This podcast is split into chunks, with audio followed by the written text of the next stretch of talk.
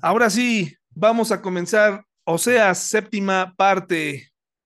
Eh, estoy usando para la portada Jeremías 16:5. Esto dice el Señor: No vayas a los funerales para llorar y mostrar compasión por ellos, porque he retirado mi protección y mi paz de ellos, he quitado mi amor inagotable y mi misericordia. Y parece que aquí Dios eh, está hablándole a Jeremías, diciéndole, para estas personas voy a dejar de tener compasión por un tiempo, voy a dejar, como lo hablamos la semana pasada, voy a dejar que ellos sigan en su forma de vivir, en su forma de pensar, voy a dejar que ellos hagan lo que quieran, pero yo he retirado. Cuando vengan las consecuencias, cuando venga el dolor a su vida, por favor, no vayan a los funerales para llorar y mostrar compasión, porque ellos han obtenido lo que ellos tanto deseaban un alejamiento de Dios. Y a veces parece ser que nosotros también vivimos así, vivimos como si Dios nos hiciera un favor, como si no fuera importante ni relevante darle su lugar a Dios. Hemos traicionado su amor, eh, hemos retirado, no tenemos ningún tipo de temor reverente a Él.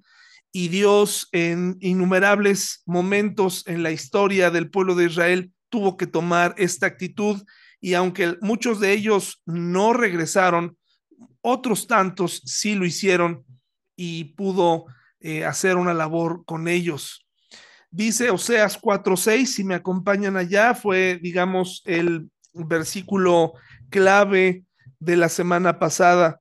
Eh, dice Oseas 4:6, mi pueblo está siendo destruido porque no me conoce así como ustedes, sacerdotes, se niegan a conocerme, yo me niego a reconocerlos como mis sacerdotes. Dice aquí, mi pueblo está siendo destruido porque no me conoce. Eh, el, pueblo perdió el tiempo en otras cosas, en otros dioses, en, en cultos a la naturaleza, a los árboles, le dio entrada a los adivinos, le dio entrada al misticismo, se alejó de la ley de Dios y comenzó a hacerse un pueblo muy eh, cultural, ¿no? Multicultural, muy...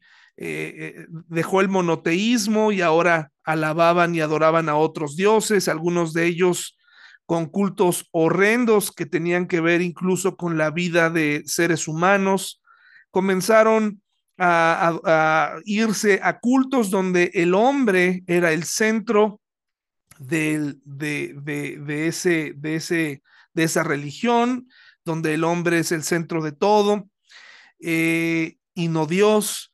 Entonces, aquí la clave es, mi pueblo está siendo destruido porque no me conoce y encontré una muy buena definición de Charles Swindoll que dice así, muy a menudo actuamos como si supiéramos la respuesta a una pregunta acerca de Dios o la Biblia, o sobre cómo debemos poner en práctica nuestra fe, pero le restamos importancia a los temas difíciles y esquivamos las preguntas esenciales. A veces simplemente fingimos saber y cuando fingimos transitamos por el camino de Oseas 4:6, fingiendo tener conocimiento bíblico y poniéndonos en peligro porque en realidad no lo tenemos. Un elemento crítico para nuestro conocimiento de Dios es nuestro conocimiento de la Biblia. Si tú, hermano y hermana, que estás entre nosotros esta noche o que nos estás escuchando en tu casa eh, o nos sigues en otro país y eres creyente, eres alguien que profesa la fe cristiana, sea la denominación que sea, si tú eres creyente y has comprendido que solamente en Jesús está el camino, que solamente Jesús es el que nos puede llevar a Dios, pero no conoces tu Biblia, eh, tu fe está incompleta. Hay personas que se escudan en el hecho de decir es que yo no leo, no alcanzo a leer, la, la Biblia, las letras de mi Biblia están muy pequeñas, es que no me gusta leer, es que no tengo el hábito, la responsabilidad que nosotros tenemos como cristianos para conocer a Dios es conocer nuestra Biblia primero, porque la Biblia es este libro sagrado que nos muestra quién es Dios, que nos ayuda a entender mejor su voluntad, que nos va alejando incluso de otras filosofías. Esto es elemental. Eh, una persona que va a la escuela, por supuesto que hay diferentes formas para aprender y en el cristianismo no es la excepción. Nosotros aprendemos no solo a través de la lectura, sino a través de lo que Dios nos muestra día con día, a través de las personas, la naturaleza misma, pero es el libro de texto el que nos da la teoría, nos, nos permite conocer profundamente, no es un libro cualquiera. En la escuela se aplica de la misma forma, todos aprendimos historia, matemáticas, todo esto a través de un libro de texto que nos daba esas bases a donde vamos y recordamos y luego practicamos en una hoja en blanco. Los libros son un elemento muy importante para el aprendizaje y en la vida del cristiano nuestra Biblia no puede estar empolvada. Yo te he compartido en otras ocasiones lo mucho que me cuesta leer. Yo no me, yo no me considero un lector, yo no me considero alguien que lee mucho. No soy así, no he intentado cuando he viajado que un libro me acompañe y sabes cuántas veces lo abrí. Nunca, solamente fue un estorbo en el camino pero yo me sentía bien conmigo mismo de llevar ese libro para que en algún momento, en algún trayecto largo, pudiera sacar mi libro y leerlo y en realidad, hermanos y hermanas, nunca lo leí. No soy un gran lector, pero ese no es un pretexto para no leer la Biblia. Tengo que buscar la forma de leerla. Tengo que buscar la manera de regresar al libro de texto y señalarlo, marcarlo, estudiarlo, analizarlo y luego ponerlo en práctica. Ahí comienza nuestra relación con Dios.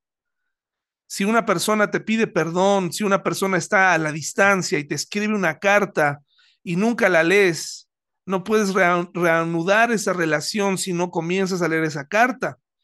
Solamente porque sí, tienes que leerla y saber qué es lo que esa persona te está tratando de decir.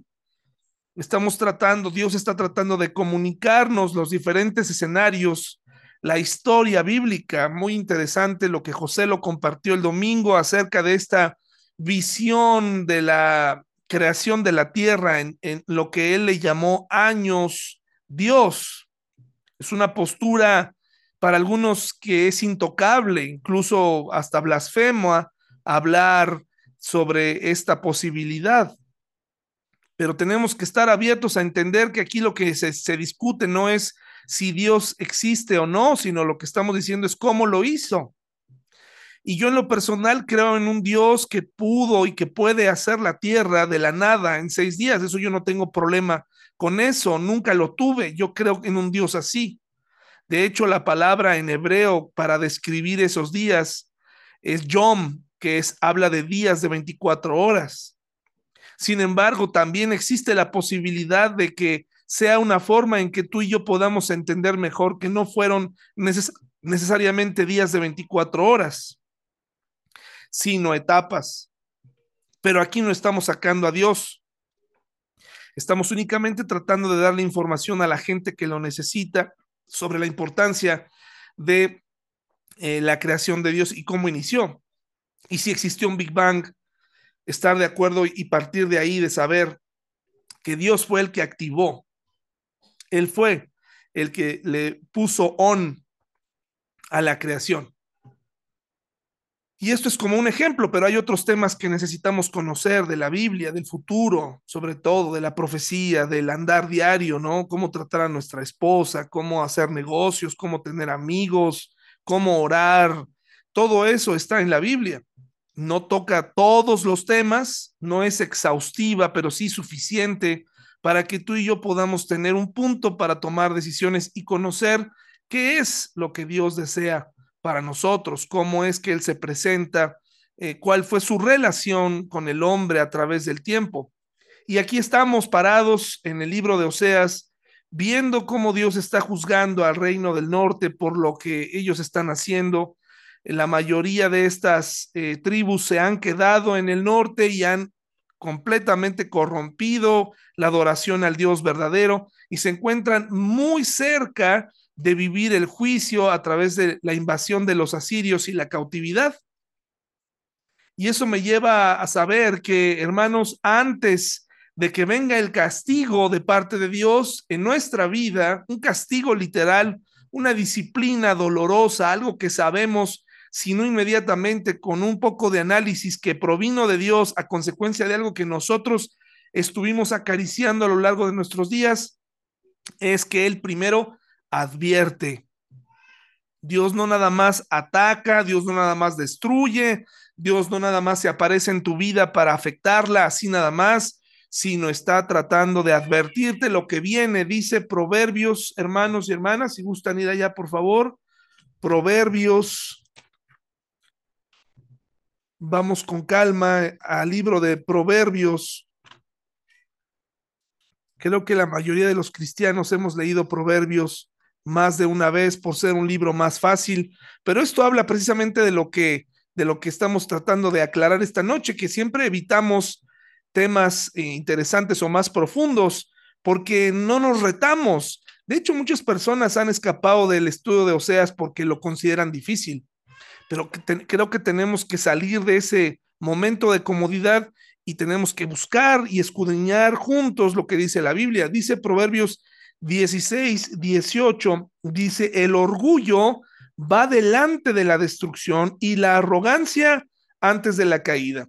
Primero Dios nos advierte y nos dice, si tú no cambias tu orgullo, si tú no cambias tu actitud, si tú no cambias tu forma de pensar, entonces vendrá el quebrantamiento, vendrá la caída y yo voy a permitir que esto suceda. Muchas personas ya en la, en la disciplina de parte de Dios se empiezan a cuestionar, ¿no? Empiezan a decir, eh, a cuestionar los tiempos de Dios o las formas de Dios y dicen, pero ¿por qué Dios?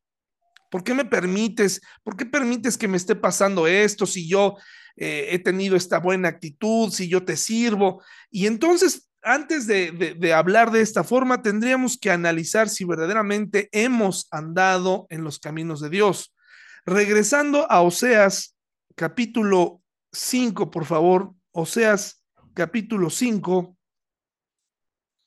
en el versículo 3,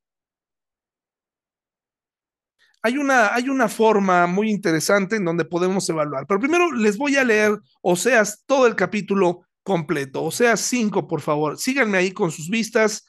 Ya usted conoce el contexto, ya usted sabe, tú ya sabes de lo que estamos hablando y ya, y, ya ha dejado, eh, Dios ha dejado de, de hablarnos a través de una metáfora a través de un simbolismo en la vida de Oseas hizo un matrimonio destruido y ha comenzado a dictar las sentencias y dicen, escuchen esto ustedes sacerdotes, presten atención líderes de Israel, escuchen miembros de la familia real, se ha prostituido sentencia, se ha pronunciado, perdón, se ha pronunciado sentencia contra ustedes, porque han llevado al pueblo a una trampa el que esté hablando de Israel, el que se esté dirigiendo a la familia real, a la familia responsable, a un grupo de sacerdotes, no significa que no, nos está hablando a nosotros. La Biblia ah, nos abarca en, en, estas partes porque está hablando de principios, de formas de comportar, de comportamiento que tenemos los hombres y las mujeres y sobre todo los creyentes. La arrogancia, la soberbia, hermanos y hermanas, no solamente es asunto de una nación o de reyes. La arrogancia y la soberbia es algo que está presente en nuestra vida todos los días. La arrogancia, hermanos, es algo que está ahí eh, a la vista de todos, menos del que está enfermo de arrogancia, ¿no? A veces hasta están, algunos de ellos sí están orgullosos de ser orgullosos. Y por eso Dios detesta esto y dice, se ha pronunciado una sentencia contra ustedes. Dice, porque han llevado al pueblo a una trampa. Tú y yo como líderes de un hogar, como, como mujeres eh, que son madres o, o, tú que eres la única cristiana en casa o, tú que, que ya tienes mucho tiempo de creyente y parece ser que no hemos logrado transmitirte eh, la importancia de buscar a Dios, de, de, hacer a un lado tu arrogancia, pues quiero decirte que estás llevando a tu familia a una trampa con esa actitud.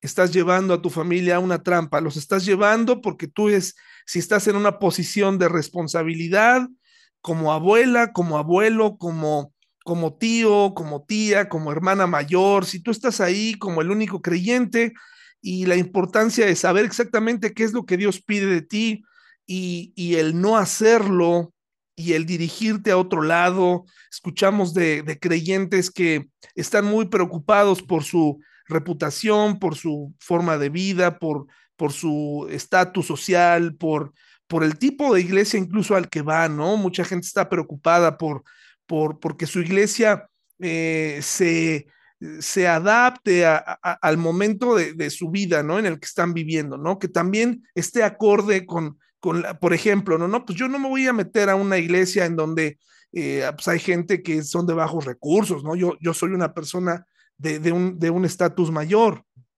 Y aunque no lo crea, hay gente que está buscando esto. Y aunque no lo crea, la gente va y se refugia en iglesias grandes porque en iglesias grandes se nota la prosperidad y, sienten de alguna manera que, que, que, se están contagiando de espiritualidad, que, que están haciendo algunas eh, pues este, eh, pertenecen a una comunidad rica, creciente, y ahí no se nota nada, y no tengo nada en contra de las iglesias grandes, pero en una iglesia grande es muy fácil perderse. Entonces hay que tener cuidado porque podemos estar llevando a nuestra familia con nuestras decisiones a una trampa, como esta familia real, como el pueblo de Israel, que estaban dirigidos por líderes que, que estaban errando el camino, les presentaban un Dios diferente cada día, una nueva forma de ver la, las cosas, alejándose de Dios. Y dice, han llevado al pueblo una trampa al rendirles culto a ídolos en Mispa y en Tabor. Sí, ustedes cavaron un gran pozo para atraparlos en la arboleda de acacias, pero yo ajustaré cuentas con ustedes por lo que hicieron. Yo sé cómo eres, oh Efraín, y cuando lea Efraín no se está refiriendo a una persona, se está refiriendo a, Israel. Eh, aquí en, en Oseas, indistintamente, la traducción Efraín e Israel es, es exactamente, se está refiriendo a lo mismo. No puedes esconderte de mí, oh Israel. Me abandonaste como una prostituta deja a su esposo, estás totalmente contaminada. Ahora ustedes ya conocen a qué prostituta se está refiriendo, tienen esa imagen. Tus acciones no te permiten volver a tu Dios, eres prostituta hasta la médula y no conoces al Señor. Qué palabras tan duras. La arrogancia de Israel testifica en su propia contra. Israel y Efraín tropezarán bajo el peso de su culpa.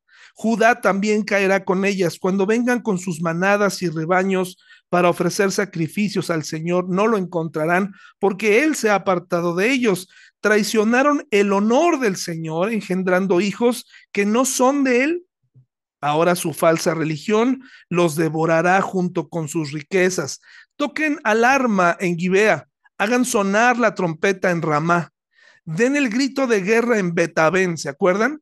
Este lugar de perversión que alguna vez fue Betel, casa de Dios. Entren en batalla, oh guerreros de Benjamín. Una cosa es segura, Israel, en el día de tu castigo te convertirás en un montón de escombros. Los líderes de Judá han llegado a ser como ladrones, por lo tanto derramaré mi enojo sobre ellos como una cascada. El pueblo de Israel será aplastado y demolido por mi juicio, porque están decididos a rendir culto a ídolos. Destruiré a Israel como la polilla consume la lana. Dejaré a Judá tan débil como madera podrida. Cuando Israel y Judá vieron lo enfermos que estaban, Israel acudió a Siria y a su gran rey pero este no pudo ayudarlos ni curarlos. Seré como un león a Israel, como un león joven y fuerte a Judá, los despedazaré. Judá en este momento eh, eh, no está en la mira, pero si se fijan, Dios ya también los estaba ubicando, sabía exactamente lo que Judá también estaba haciendo y mediante otros profetas se iba a encargar de ellos, mediante otra cautividad iba a tratar con ellos los despedazaré, me los llevaré y no quedará nadie para rescatarlos. Entonces regresaré a mi lugar hasta que reconozcan su culpa y se vuelvan a mí, pues tan pronto lleguen las dificultades, me buscarán de todo corazón. La primera cosa que quiero decirles esta noche es, primero, ¿cómo puedo evitar un castigo? Para, empezar, tengo que observar si en mi vida estoy contaminado. Dice el versículo 13, yo sé cómo eres, oh Efraín, no puedes esconderte de mí. Oh Israel, me abandonaste como una prostituta, deja a su esposo, estás totalmente contaminada. ¿Alguna vez ha estado en algún lugar donde esté la situación muy contaminada. De hecho, en la Ciudad de México y en algunas grandes ciudades del mundo. Pero aquí en México, hace, no sé si en los años noventas, recuerdo que se instauró este famoso programa de Hoy no circula debido a los niveles de contaminación. Yo siendo un niño, recuerdo cómo había esta preocupación en el ambiente y se empezaba a escuchar acerca de la capa de ozono y que si los aerosoles la agujeraban y que esto ocasionaba que los rayos ultravioleta entraran más fuerte a la Tierra y que esto trajera consigo enfermedades como el cáncer en la piel y, eh, eh, eh, pues la contaminación, enfermedades respiratorias. Y entonces pusieron una, aparente solución que hasta la fecha se intenta regular el que la gente no transita por las calles en automóvil o que pararan un poquito, que cada día la gente se organizara para subirse en el carro de otro, porque ese era uno de los objetivos, que la gente pues no viajara tanto en, es decir, que no fuera una sola persona en un auto, sino que compartieran, ¿no? Eh, pero, hermanos, pues siempre hay formas y mientras se sigan construyendo puentes y avenidas más grandes, pues se, se van a seguir comprando más autos y seguiremos viajando en autos eh, solos sin compartir el carro y seguiremos y no va a haber avenidas que nos alcancen, ¿verdad? Ahorita en Querétaro estamos enfrentando este problema de tráfico, eh, se crean estas calles más amplias para evitar la contaminación, el tráfico, bueno, más bien el tránsito, pero esto va a generar pues que la gente recurra a más, cuando haya más espacio, pues a recurrir a más créditos, aunque se busca que uno pues para eliminar la contaminación, comparte el carro, cosa que veo difícil porque no tenemos esa cultura de, subir a alguien que pues no conocemos muy bien, ¿no? En fin, eh, ¿qué tal si ha ido usted a una playa y, quiere nadar, pero se da cuenta que pues esa playa está muy contaminada, está muy sucia, no se puede meter, o que te dicen en las pipas que cargan agua, eh, esta agua no es para consumo humano. Y hoy se pueden hacer muchas pruebas en el agua, se pueden hacer pruebas en los alimentos, se pueden hacer pruebas en el aire, pero no podemos hacernos pruebas para saber qué, qué tan contaminados estamos, qué tan, qué tan em, tolerantes somos a ciertas cosas eh, que vemos, que ya hemos perdido toda sensibilidad, ya no nos interesa eh, regular lo que vemos, eh, nos da igual, porque al final eso es lo que busca este sistema, que puedas llamarle a lo malo bueno, ¿no? Y que ya no te duela y que ya no cuestiones y que los papás dejen a sus hijos sin ningún tipo de supervisión y que el, niño crezca viendo imágenes y generando un criterio equivocado sin supervisión, ¿no? Entonces, eh, bueno, pues aquí eh, qué tan contaminados estamos, qué tan, qué tan incómodos. Ahora, incomodarnos, hermanos y hermanas, no significa ser espantados, ¿no? O, eh, ser personas legalistas o ser personas que, que, todo el tiempo, mucha gente piensa que, que el estar siempre dando su opinión sobre ciertos temas y cosas o apagar la tele eh, o, o encerrarse en su casa es la mejor manera de combatir la contaminación que hay afuera la misma Biblia nos dice que tenemos que tener nuestros sentidos ejercitados para tener discernimiento. Entonces, aquí no me refiero a un aislamiento o a quien tiene la palabra o la consigna más ágil para cuando le piensa que algo está mal, ¿no? Porque eso sí lo hacemos todos, ¿no? Cuando nos conviene. Por ejemplo, a mí no me gusta bailar y no tengo la menor idea de cómo bailar. Por eso me es fácil predicar en contra del baile no tomo, no me gusta el, alcohol, por lo tanto me es fácil decir y, sentir que no estoy contaminado con algunas malas costumbres. ¿no? O con algunas fiestas excesivas, pero si te fijas, eh, me puedo estar contaminado de otra forma. Mi mente tengo que hacer un análisis qué tanto tolero eh, cierto tipo de humor, eh, ciertas imágenes, si yo mismo estoy, me encuentro buscándome cosas lujuriosas o, tal vez estoy pasándola mal en Navidad porque no tengo la condición eh, económica que yo quisiera para tener una blanca Navidad que es sinónimo de gastar y de, y de darle a mis hijas lo que, todos los regalos que pidan, porque eso es lo que yo pienso que es la Navidad. Mm, hay muchas formas en donde puedo estar, eh, hacerme una evaluación de qué tan contaminado estoy la contaminación y darte cuenta de qué tan contaminado con ideas, con, con formas de pensar, eh, este diagnóstico lo determina todo. Aquí vemos cómo Dios le dice, seguramente con tristeza, pero a la vez con firmeza a su pueblo, le dices que estás totalmente contaminada. Esta contaminación ha traído como consecuencia que incluso seas arrogante, dice el versículo 5, la arrogancia de Israel testifica en su propia contra. Israel y Efraín tropezarán bajo el peso de su culpa. Judá también caerá con ellas. Estas tribus iban a caer y la razón es que eran arrogantes.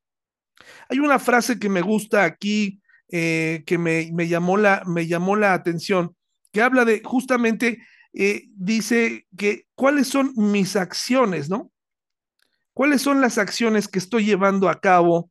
¿Cuál es, qué es lo que yo estoy haciendo para, para dar a entender o cómo puedo yo enseñarle a mi hijo, a mi hija? ¿Cómo puedo yo marcarle eh, el rumbo a mi esposa, a mi familia, a la iglesia, si yo mismo pienso que, que estoy bien, ¿no?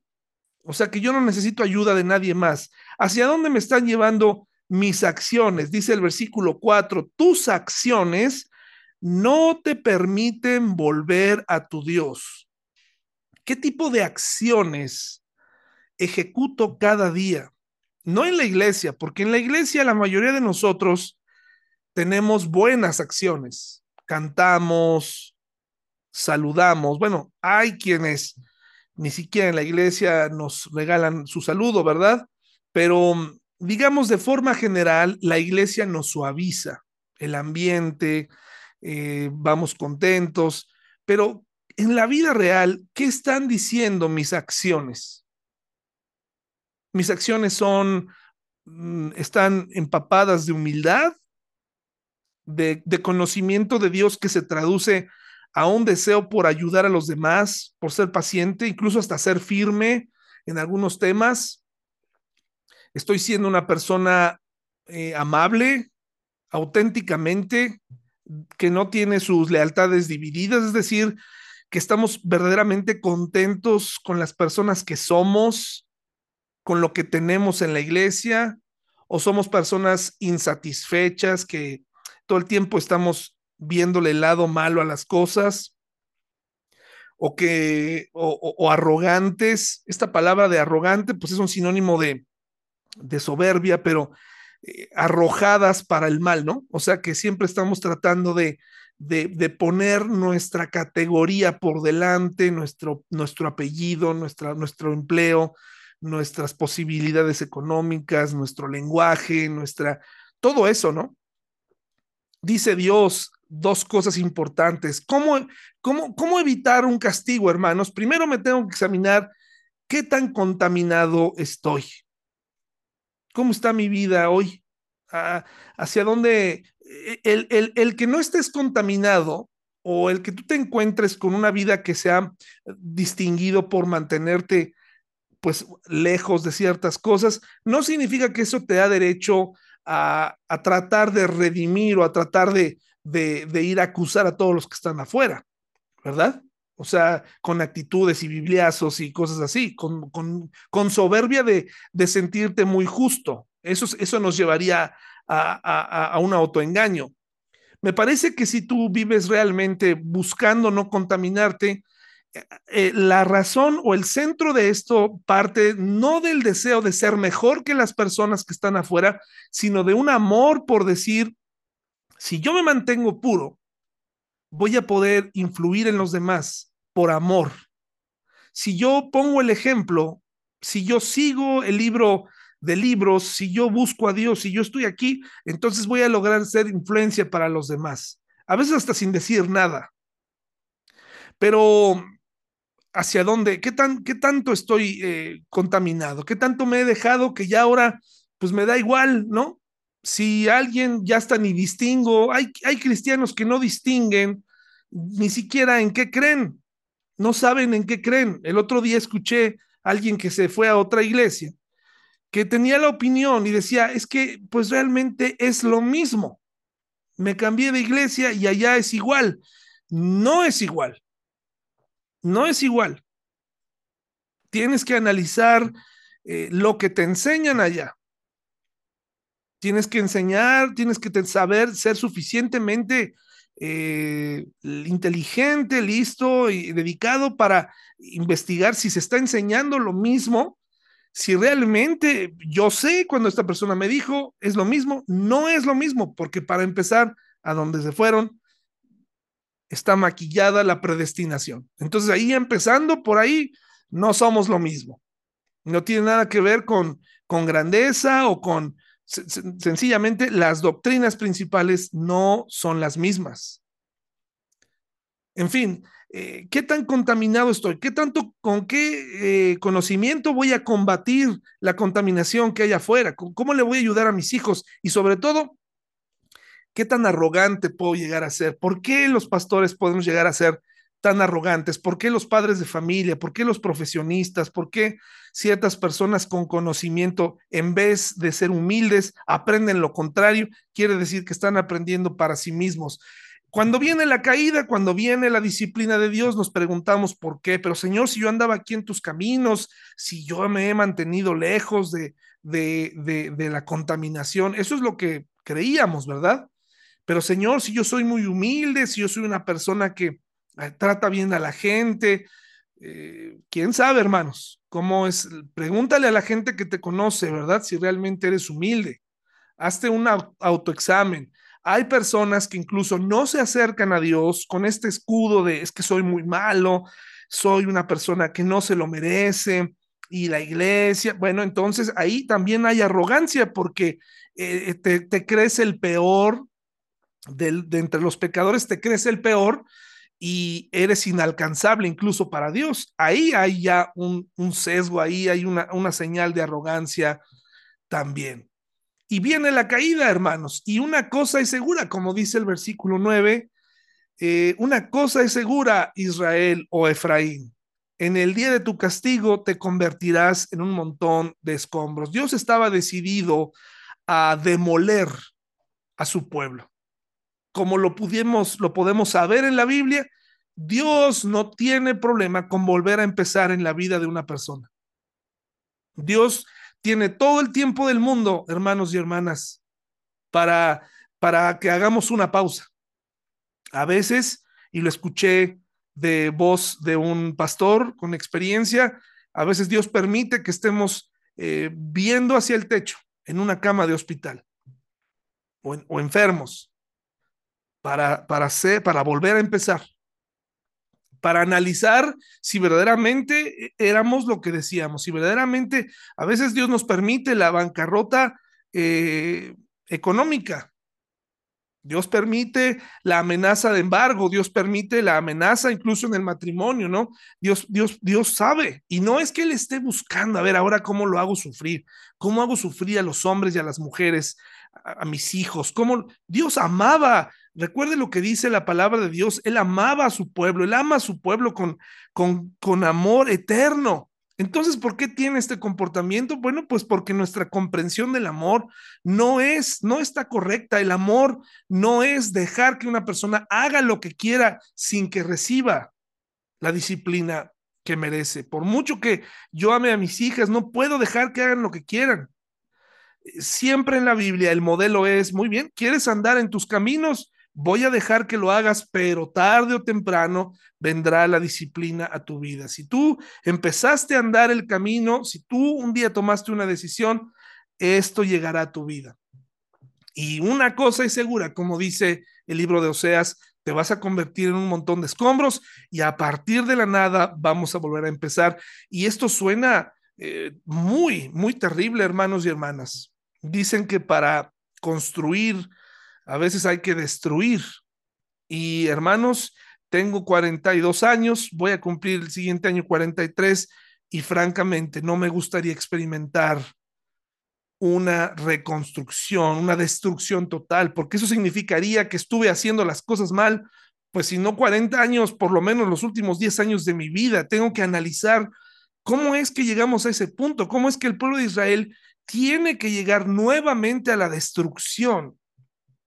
En varias ocasiones vivió esta, esta destrucción, ¿no? E, e, esta generación que no puede entrar a la tierra prometida, Dios lo, lo, permite. Estas cautividades donde se perdían muchas vidas, porque si usted lee el libro de Jeremías, eh, dirigido precisamente al sur, wow, hermanos, es, es, es muy triste lo que, lo que, lo que describe ahí en, en la sociedad, cómo Dios permite la muerte de niños, eh, familias. ¿Por qué? ¿Acaso Dios tenía este plan malévolo? No, Él advirtió él advirtió, voltea, no traiciones al amor, no seas desleal, no seas un traidor, yo te estoy dando. ¿Por qué, por qué robas? ¿Por qué mientes? ¿Por qué, ¿Por qué actúas de esta forma? Yo estoy aquí para ayudarte. Yo, yo he estado, eh, construí este mundo para ti, para que vivamos en comunión. ¿Por qué insistes en lo mismo? ¿Por qué? Y habemos personas que tenemos que aprender a la mala como lo vimos en la canción del inicio que les, que les compartía. Ese, esa canción que tuvo influencia en mí de este grupo cristiano, que hoy en día seguramente a algunos de ellos les cuesta trabajo cantar o que tal vez no cantan, cuando miran atrás y se dan cuenta que en su propia vida esa canción terminó siendo una realidad. ¿Se imagina perder a uno de tus hijos eh, por una sobredosis? Estoy hablando de una familia cristiana. ¿Qué, qué tiene que pasar? ¿Qué sucedió en, en la casa, en, en, el hogar, para que no te dieras cuenta que, que había un abuso de sustancias? Hay una campaña muy importante en México y en el mundo, hermanos, para evitar que la gente, que los jóvenes usen el vapeo. El vapeo, hermanos, no es un baile, no es como un perreo. El vapeo es lo que viene a sustituir el tabaco. Son estos dispositivos donde los, los jóvenes eh, fuman aparentemente sin causar daños a la salud y que tiene diferentes sabores, fragancias. He escuchado que hay de sandía, de sabor a chicle, un montón de cosas, y son estos mecanismos que no son desechables, sino que cambias ahí la, la, fragancia. Es un problema, es un tema de salud mundial, porque los jóvenes ahora vapean, ya no fuman, vapean. Me preocupa un poco, hermanos, abro mi corazón aquí con ustedes cuando de pronto mi hija no nos quiere contar algo que hizo mal, por temor a las consecuencias, ¿no? Cuando de pronto nos miente y decimos, ¿qué, qué, qué pasó?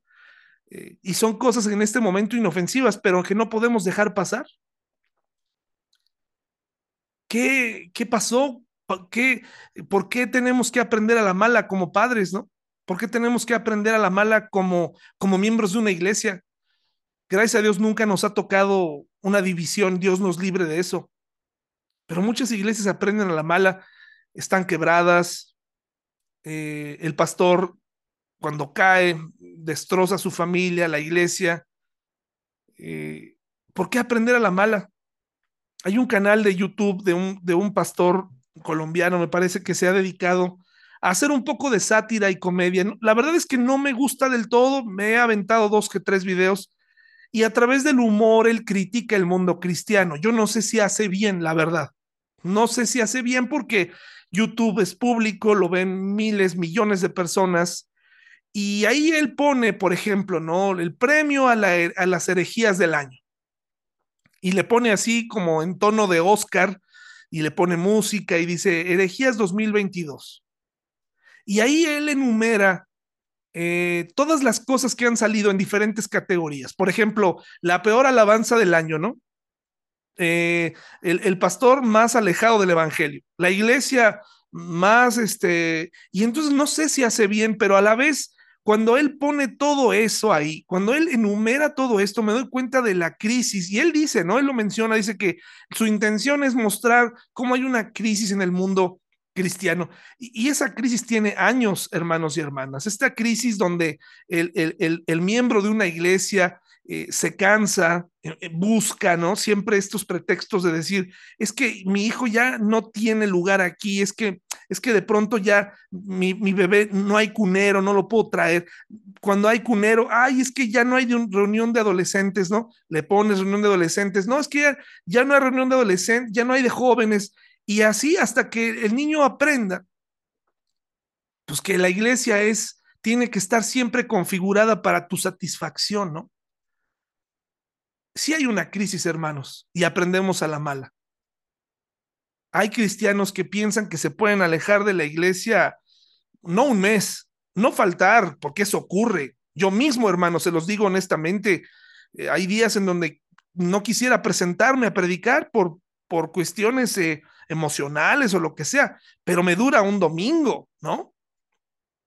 No, no, no entendería cuando alguien me dije, es que me dijera, es que yo ya se perdió mi, mi gozo por predicar. La verdad es que no, no lo entendería porque pues entonces para quién lo estábamos haciendo, ¿no? Pero, pero hay personas que se dan este lujo, ¿no? De perder a sus hijos de vista, no un año, dos años, tres años, cuatro años, y, piensan que su hijo que, que dejaron en una fiesta infantil nunca va a crecer, ¿no? ¿En qué momento, hermanos, y por qué tenemos que aprender a la mala? ¿Por qué tenemos que experimentar y literalmente caer para decir, caray, ahora, ¿qué voy a hacer aquí hecho pedazos? Porque una cosa es segura, como dice Oseas, Israel iba a terminar siendo un montón de escombros y así lo fue. ¿Por qué tenemos que llegar a ese, a ese punto, hermanos y hermanas? Dice Oseas 5.15, Oseas 5.15, el, este, este versículo realmente me dobló, hermanos y hermanas. Dice, entonces regresaré a mi lugar. Es decir, con el mismo principio de voy a dejarlos, ¿no? Voy a dejar que ellos sigan viviendo así. ¿Y hasta cuándo lo voy a hacer? Hasta que re reconozcan que son culpables. ¿Ha escuchado, hermanos y hermanas, que existe esta posibilidad de que a veces no nos gusta explorar, pero que existe, es bíblica cuando tomamos una distancia, pues Dios lo hace. Hay muchas personas que lo toman a mal, ¿no? O que toman distancia por cualquier tontería. Pero esto de tomar distancia es una realidad, hermanos. Nos ayuda. Yo lo he sugerido a algunas parejas que, que todo el tiempo ya no saben ni por qué se pelean, ¿no? Yo he sugerido a veces, tienen que tomar una distancia. Y en esa distancia habrá tiempo para analizar. Pero ahora aquí estamos hablando de Dios. ¿Alguna vez ha experimentado el abandono de Dios? Probablemente algunas personas piensan que ese abandono de Dios lo confunden con libertad. Dicen, por fin estoy viviendo mi cristianismo, estoy haciendo lo que yo quiera, soy más libre que nunca, eh, antes me ataban en esta iglesia, ahora soy esto y aquello, pero tendríamos que hacer el, el, el examen de la contaminación y de la y de la, del orgullo, de la soberbia, de, la arrogancia, para saber si no es que estamos perdidos en ese camino, ¿no? Y aquí estamos hablando que, que Dios dice, regresaré a mi lugar, es decir, me voy a dar la vuelta y voy a dejar que batallen hasta que reconozcan que su culpa, yo no puedo entender en las relaciones humanas cómo una persona pretende seguir teniendo otra relación con otra, con otra persona y jamás reconocer cuando se tuvo la culpa. No lo puedo entender, pero es posible. Es posible que esta noche o tú que nos escuchas estés envuelto en una relación donde donde sin duda alguno de los dos tuvo la culpa, porque ya saben que hoy todos estos conceptos donde dicen es que en una en un pleito siempre hubo dos, sí es cierto, claro, pero en, en este momento se nos pide que reconozcamos, ¿no? Cuando tuvimos, porque eso habla de humildad, habla de, de ceder, de decir, reconozco mi, mi problema, ¿Cómo es posible que, que un matrimonio vivan juntos, se insulten y de pronto al otro día vivan como si nada hubiera pasado? Y dicen, ay, qué, qué resilientes, qué, qué amorosos. No, no, hermanos, solamente se está prolongando eh, el problema. Herimos a nuestros hijos, nunca, nunca nos acercamos para decir, yo tuve la culpa. Ese es el principio que Dios nos está enseñando aquí. Tomo mi distancia hasta que reconozcas tu culpa. Dios no viene como una, como una mamá desesperada que, que, que sintió remordimiento cuando llamó la atención a uno de sus hijos. Dios espera el momento oportuno y dice, tienen que reconocer, porque de otra manera, hermanos, no se resuelve el problema. Cuando un cristiano pasa al frente un domingo en la mañana, porque tú lo llamaste al altar y le dijiste, ven, ¿quién quiere ser diferente? Y pasan 10, pasan 20. Es una práctica que nunca hemos hecho en la iglesia porque he visto con el tiempo que no funciona. Solamente ocasiona un, un autoengaño. Si la persona no se reconoce soberbia, si no nos reconocemos arrogantes y contaminados y necesitados de Dios, lo único que estamos haciendo es transitar por ese camino de ignorancia, por ese camino en donde tarde o temprano vendrá el juicio de Dios, vendrán las dificultades y ahí Dios va a captar nuestra atención y podremos ser receptivos, porque dice aquí, pues tan pronto lleguen las dificultades, me buscarán de todo corazón. A mí lo que me da mucho temor es, ¿cuántas dificultades tienes que experimentar en tu vida para reconocerte arrogante, soberbio, alejado de Dios? ¿Cuántas dificultades? Y lo principal, ¿de qué tamaño tiene que ser la próxima dificultad para que vuelvas a Dios de todo corazón? ¿Te imaginas el tamaño de la soberbia? ¿Te imaginas el tamaño, la enormidad, el, el, el aferre a ti mismo, la grandeza de tu soberbia, de tu contaminación? Para que no te quiebre una dificultad, no te quiebre la segunda dificultad, pero que Dios te tenga preparada una dificultad que realmente te haga volver. ¿De qué tamaño tiene que ser? ¿Tengo que mencionar algunos casos dolorosos? Dios nos libre de llegar ahí. ¿Por qué aprender hasta la siguiente gran dificultad? Hay gente que ha sido transformada a través de ese suceso terrible, pero ese suceso se pudo haber evitado si en la primer pequeña dificultad hubiéramos reconocido. Pero estamos aferrados y tenemos que aprender a la mala. Es momento, hermanos y hermanas, es un buen momento en el año si tú estuviste aquí escuchando en vivo, lo que tienes que hacer inmediatamente cuando terminemos es hacerte este examen. Si estás atravesando dificultades, recuerda, no todas las dificultades que atravesamos son precisamente por el pecado. En, algunas ocasiones son pruebas para mostrar el poder de Dios, para aprender algo, para aprender de paciencia, pero hay momentos donde ni siquiera tenemos un análisis y viene un problema y viene otro y, y no salimos de uno y ya entramos a otro y no aprendemos nada, hermanos y hermanas.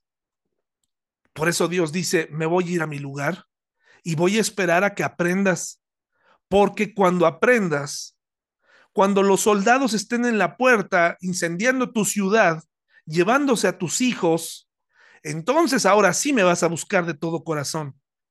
Y la parte esperanzadora de todo esto es que Dios va a escuchar.